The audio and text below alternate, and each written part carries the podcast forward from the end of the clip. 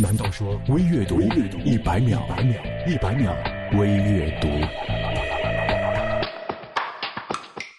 有一次自习课看恐怖小说，正看到一只手伸了过来的时候，班主任偷偷把手伸到我面前抢走了书。那一刹那，我尖叫着顺手抓了个圆规扎了下去，然后就没有然后了。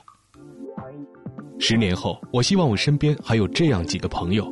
没有名利牵绊，可以随便踢开我家的门，招呼也不打，随意开我的冰箱，喝我喝过的可乐，吃我吃一半的蛋糕，没心没肺的开我玩笑，骂我是白痴笨蛋，最后替我收拾了房间，不问我最近过得好吗？然后几个人一起傻笑，这样的朋友，请珍惜。我们要学会接受身边所有人的改变，没有一个人是一成不变的。也许有的人偶尔会冷落你，有的人偶尔会靠近你。有的人偶尔会讨厌你，不可避免的，你都要接受，你也改变不了。每个人都有自己的生活，快乐不快乐，晴天下雨天，我们自己也是。只有不断完善自己，做好自己，我们才有信心去接受所有人的改变。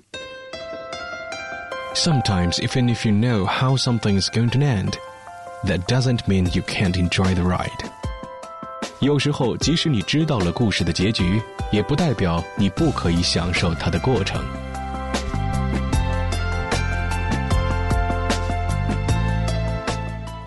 难道说微阅读一百秒，一百秒微阅读？